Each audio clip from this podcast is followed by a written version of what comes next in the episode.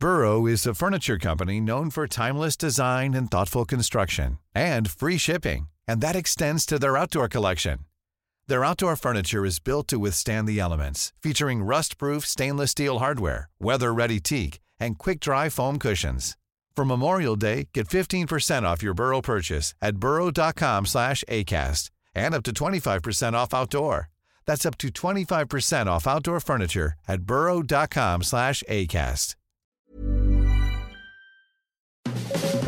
Las claves del mundo. El contexto internacional en Podcast OM.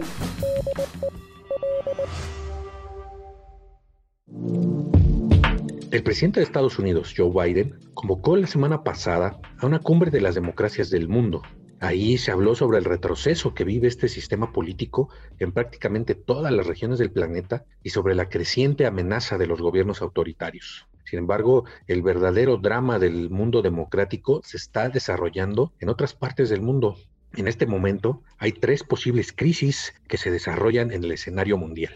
Las inestables conversaciones nucleares de Irán, que están al borde del fracaso, la presión china sobre Taiwán y una posible invasión rusa a Ucrania representan un momento muy peligroso para Biden, lo que no podía llegar en peor momento dado los problemas que enfrenta dentro de su propio país. De esto vamos a hablar en estos últimos episodios del año de las claves del mundo. Los saludamos con mucho gusto en este podcast de Organización Editorial Mexicana. Soy Víctor Hugo Rico, editor de la sección de Mundo del Sol de México y de regreso en este espacio me acompaña mi compañero y amigo coeditor de la sección, Yair Soto. Yair, ¿cómo estás? Hola Víctor, un gusto estar contigo compartiendo la mesa y sobre todo volver a compartir más temas de la geopolítica internacional con ustedes o de escuchas. Así es, ya estamos en diciembre y los dos últimos podcasts de este año pues los vamos a dedicar a estos temas que son los que están rondando, la conversación en el mundo de la geopolítica alrededor del planeta. Pero empecemos, digamos, por esta cumbre por la democracia digamos, el punto de partida para hablar de estas tres crisis de Joe Biden más una, como le vamos a poner a estos últimos episodios, inicia con esta cumbre, esta cumbre donde pues Estados Unidos se arroga para sí mismo el liderazgo mundial de la democracia, siendo que su país está sufriendo pues una de las mayores crisis al respecto. Eso hablaremos al final, pero lo que más causó ruido es más allá de los compromisos que se puedan haber llegado, que realmente pues no iba a haber una, no hubo una declaración final, pero lo que más hizo ruido es la lista de países que Joe Biden invitó y los que no invitó, ¿no? Invitó pues a las naciones que todos conocemos, democráticas, los países nórdicos, los países europeos, algunos países latinoamericanos. Sin embargo, no invitó a Rusia y a China. Esto fue algo que irritó sobremanera a los gobiernos de Vladimir Putin y de Xi Jinping, tampoco invitó ni a Cuba, Nicaragua, a Venezuela y la sorpresa fue que tampoco invitó a Bolivia, pero sí invitó a Filipinas, gobernado por Rodrigo Duterte, que está acusado de ser un, eh, pues, un líder autócrata prácticamente. También invitó a la India, Narendra Modi, que también está acusado de reprimir a su propio pueblo, de dividir, de ser de un autócrata, al igual que Duterte. Y también invitó al Brasil de Jair Bolsonaro, que si bien llegó de forma democrática al poder, está acusado en este momento pues de estar socavando las instituciones democráticas en su propio país al cuestionar el sistema de votación, tal como lo hizo Donald Trump eh, después de las elecciones de 2020 empezar a hablar de un posible fraude. Bolsonaro ya está diciendo que si él no gana es porque hay fraude. Entonces, pues está socavando el sistema democrático que Estados Unidos dice defender. Y esto, pues es lo que le ha traído muchas críticas a Biden. ¿no? Entonces, a raíz de esto, pues estamos viendo que eh, Biden, pues está metiendo en muchas Honduras y va a terminar este año, más allá de sus problemas internos, con tres conflictos en este primer episodio le vamos a hablar del el conflicto que ahorita está teniendo eh, lugar en las conversaciones nucleares con Irán y también el conflicto de China por eh, la amenaza de invasión a Taiwán para anexárselo. Entonces, pues comenzamos con Irán. En este momento eh, están las conversaciones nucleares al borde del, fracaso después del acuerdo nuclear de 2015, que entre otras cosas, o lo principal que significaba este acuerdo, preveía un levantamiento gradual y condicional de las sanciones internacionales impuestas a Irán a cambio de que el gobierno de los ayatolas se comprometían a que no desarrollarían armas nucleares. Sin embargo, la llegada de Donald Trump pues le dio al traste a todo, se sale de este acuerdo eh, nuclear por considerarlo inútil y blando y en apoyo pues, a Israel, que también eh, ese es el factor principal ahí de ruido y de conflicto, ¿no? Esta rivalidad entre eh, Irán e Israel y pues reinstaura las sanciones contra Teherán, que en respuesta pues empieza a liberar gradualmente de las restricciones de su programa nuclear, Yair. Sí, así es, Vic, y bueno, esto como parte de todo este nuevo movimiento del tablero de las negociaciones de este controvertido programa nuclear, pues ya estamos viendo una nueva faceta ¿no? de estas negociaciones en el que los primeros días de diciembre un equipo de la Organización Internacional de Energía Atómica ya se encuentra precisamente en Teherán para preparar lo que serán estas nuevas negociaciones que se celebrarán en Viena y que no, no cuenta con la participación directa del gobierno de Estados Unidos como para calmar un poco la, la tensión. Y sí, efectivamente eh, va a asistir, sí, un enviado estadounidense, pero eh, no de alto rango. Y ahora en este nuevo intento que, en el que Estados Unidos incluso lo ve con buenos ojos y todavía considera que hay una intención positiva de lograr acuerdos, pues intenta reactivar este pacto firmado por Estados Unidos, Rusia, China, la Unión Europea y el mismo gobierno de Irán, en el que como ya mencionas vi que se retiró Donald Trump unilateralmente, pues ahora Biden parece estar dispuesto a revertir esta situación y está incluso trabajando en este acuerdo provisional para detener el enriquecimiento eh, de Irán a cambio de un alivio de, sanciones. Y bueno, estamos viendo también que Estados Unidos, como les digo, no participa directamente, pero sigue considerando rescatar este importante acuerdo eh, y sobre todo por presión eh, local, ¿no? Por presión del mismo, de, los mismos demócratas republicanos que urgen ya eh, detener este avance nuclear de, Irán, que incluso también está eh, tratando de frenar China y Rusia, pese a que son aliados, por lo que mismo Teherán ve una buena causa de frenar su enriquecimiento, a petición de mismo China y Rusia para esta nueva etapa de, de diálogos que se va a extender todavía a fin de año. No sabemos realmente cómo vaya a prosperar debido que actualmente el nuevo gobierno de Irán, que es ultraconservador, puede trabar, puede ser más duras estas negociaciones.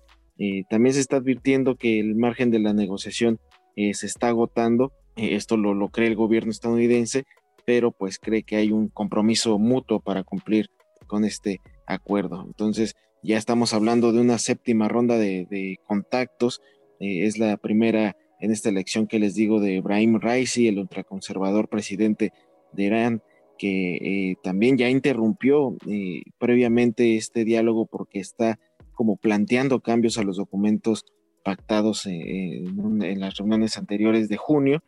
Y bueno, y actualmente este organismo de la ONU, el Organismo Internacional de Energía Atómica, está anunciando que Irán sigue intensificando mientras tanto su programa nuclear, está produciendo más uranio enriquecido con equipos más modernos en una planta subterránea y que obviamente sigue violando los términos establecidos en el acuerdo nuclear. Donald Trump en su momento se retiró eh, del pacto eh, y sobre todo porque eh, considera que era totalmente intratable la situación que se vivía en Irán. Entonces ahora, mientras tanto, Teherán también ya ha manejado un año de paciencia estratégica y ha respondido con esta producción de uranio y de más pureza de lo permitido en 2019, debido a que precisamente Estados Unidos no quiere dar eh, su brazo a tercer, eh, pero pues ya está sobre la mesa esta intención de, reducir las sanciones, que era lo que estaba buscando en primera instancia el gobierno de Irán.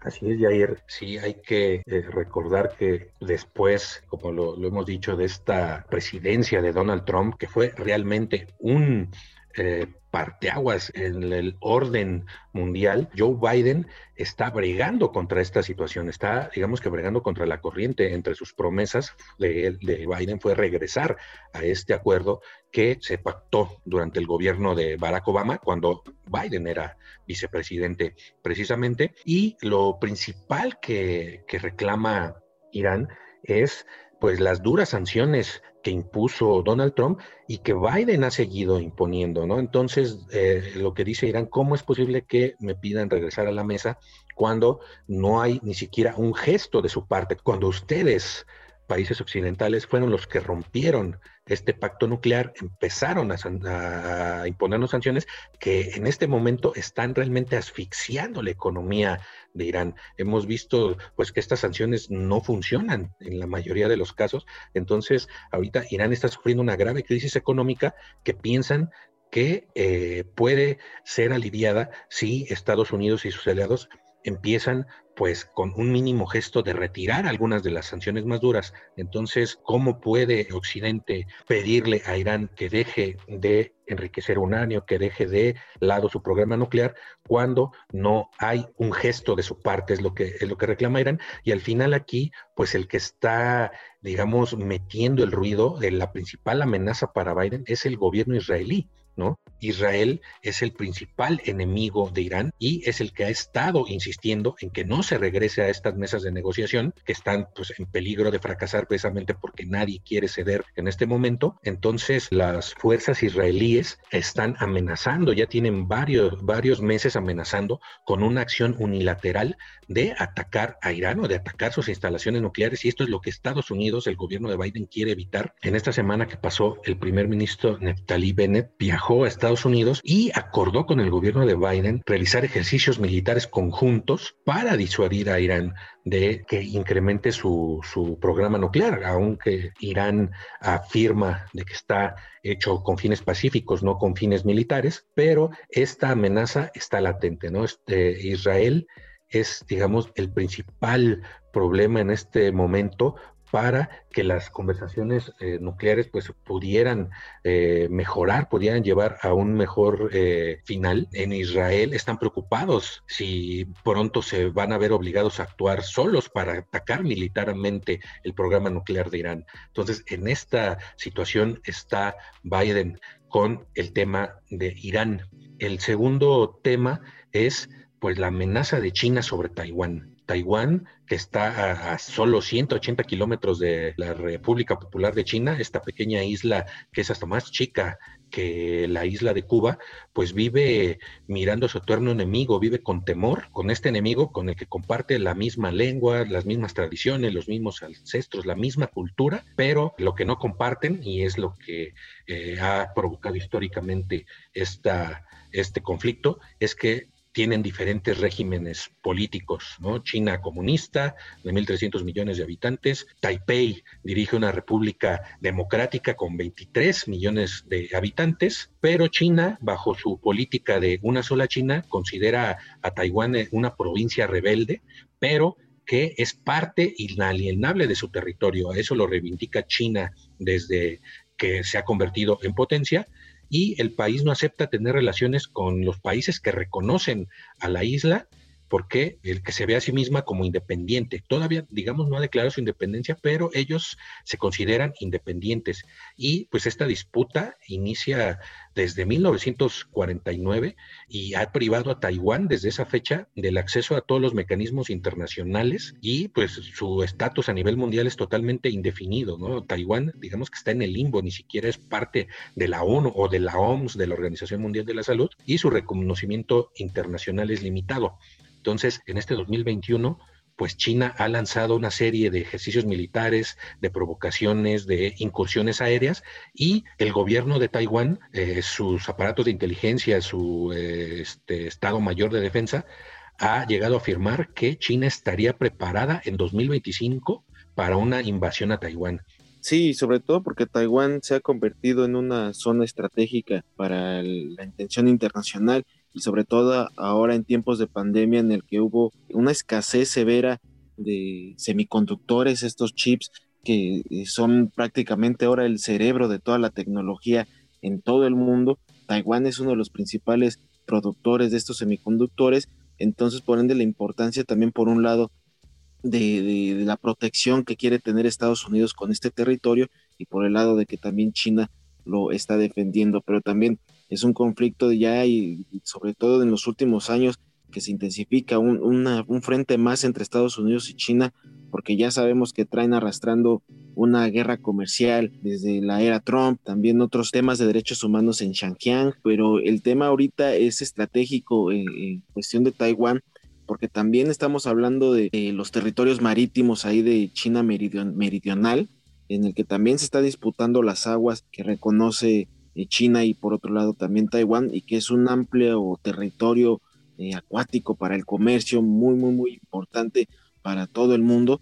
Y entonces es por eso que también Joe Biden está tratando de, de alguna manera mediar con el régimen de Xi Jinping. Y hemos visto también ya a fin de año acercamientos, hubo ahí una videoconferencia entre ambos mandatarios como para tratar de relajar las tensiones, una política que también Biden está demostrando que quiere fortalecer el multilateralismo y entonces ahora con, China, con este conflicto, pues se le complica todo, ¿no? Pese a que a los medios demuestren ahí de, que puede haber conversaciones y amistad, pues realmente se sigue intensificando esta situación en el que pues Taiwán y sigue quedando en medio y sobre todo afectado por este reconocimiento internacional, como bien decías Vic, actualmente estamos hablando de 17 naciones que solamente reconocen a Taiwán como un estado autónomo y uno de ellos era Nicaragua, que recientemente también acaba de, desligarse de esta, este pronunciamiento de autonomía de Taiwán y se alineó a la política de una sola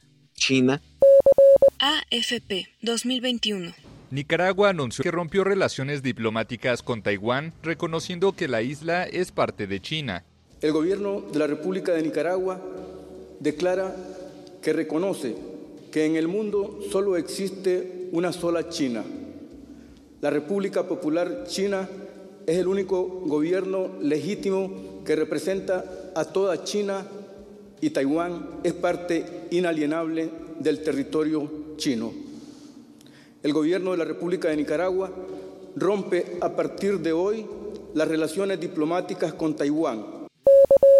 Este régimen de Daniel Ortega, que incluso tenía bastantes beneficios de Taiwán, había eh, bastante inversión de este territorio en Nicaragua y aún así Nicaragua prefirió darle la espalda y ahora eh, se está alineando totalmente a los intereses de China inmediatamente de este reconocimiento, más bien de este desconocimiento de autonomía de Taiwán, eh, funcionarios de Nicaragua se reunieron con funcionarios de China sin darse a conocer los motivos, pero se podría estar restableciendo nuevos pactos comerciales de beneficio para otra de las naciones golpeadas por eh, las sanciones de Estados Unidos, estamos hablando obviamente del régimen de Ortega, y que ahora pues simplemente está buscando un respaldo económico de una gran potencia como lo es China. Así es, Jair. Eh, ya se había tardado, creo yo, eh, Daniel Ortega en terminar abrazando a China, ¿no? Pero tras las últimas elecciones de este año, que a los ojos del mundo fueron vistas como totalmente fraudulentas y pues sí, con todos los posibles candidatos eh, encarcelados, con los medios de comunicación totalmente reprimidos, con la oposición pues vapuleada, eh, encarcelados varios líderes. Entonces Daniel Ortega rebajó a Nicaragua pues ya de si alguna duda existía, pues ya ahora no quedan dudas de que se ha convertido en una dictadura. Entonces se aisló completamente el régimen de Ortega, a excepción de, Cuba, a excepción de Venezuela, a excepción, a excepción de Bolivia, y con reticencias también, eh, con apoyo digamos, eh, del gobierno de México y Argentina, no apoyo directo, sino más bien como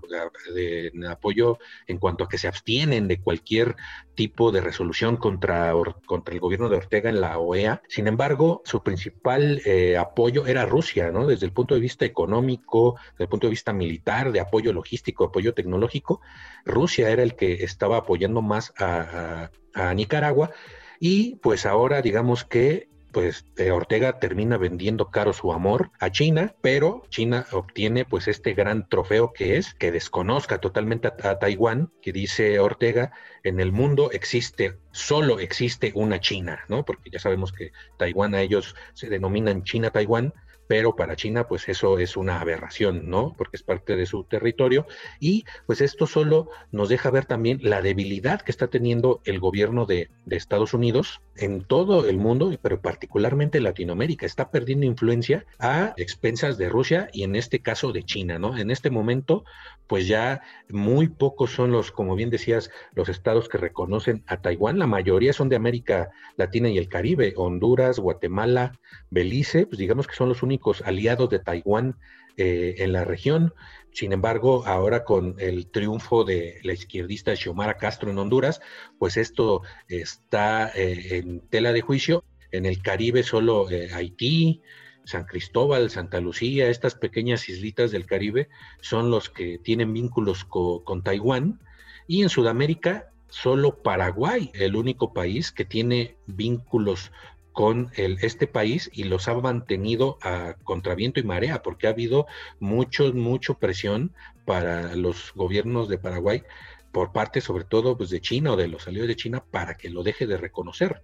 Entonces, este es un problema mayúsculo para Biden, más allá de que se pueda o no producir una invasión, que hay quien dice pues que eso no, no sería posible, pero eh, estamos en momentos eh, históricos que ya no, no podemos definir, no lo podemos saber, no podemos que pasar de aquí a cinco años con las ambiciones de China de anexarse ya definitivamente a, Taiwán. Entonces ahí Biden tiene otro problema muy grande porque si bien eh, apoya totalmente pues, la, autonomía de Taiwán también ha dicho y también le reconoce a China que es eh, una sola China, ¿no? Entonces ahí tiene un dilema político y un dilema moral el gobierno estadounidense muy grande con la situación de, Taiwán. Por un lado lo reconoce y por otro lado eh, no, por este reconocimiento a China y a su eh, soberanía eh, territorial. Entonces, este es otro de los problemas que tiene Joe Biden y con este dilema nos despedimos de este podcast. En el próximo hablaremos del tercer gran problema que tiene Biden, de la tercera gran crisis geopolítica, que es Rusia y Ucrania. Esto también es un problema que está causando mucho ruido, que está causando mucha tensión. Y Jair, pues esto lo comentaremos en nuestro último episodio del año. Así será, así que nosotros los invitamos a que nos sigan escuchando.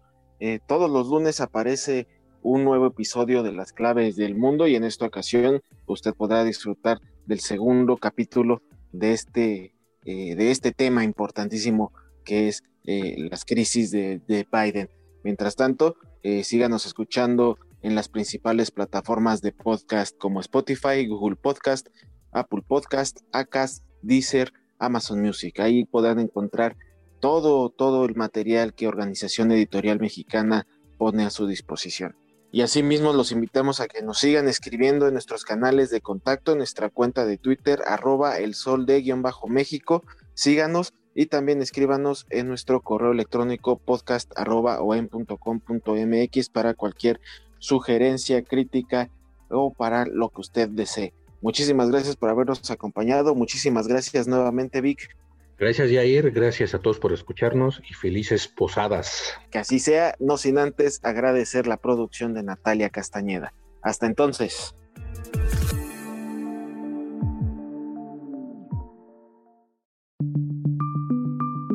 Esta es una producción de la Organización Editorial Mexicana.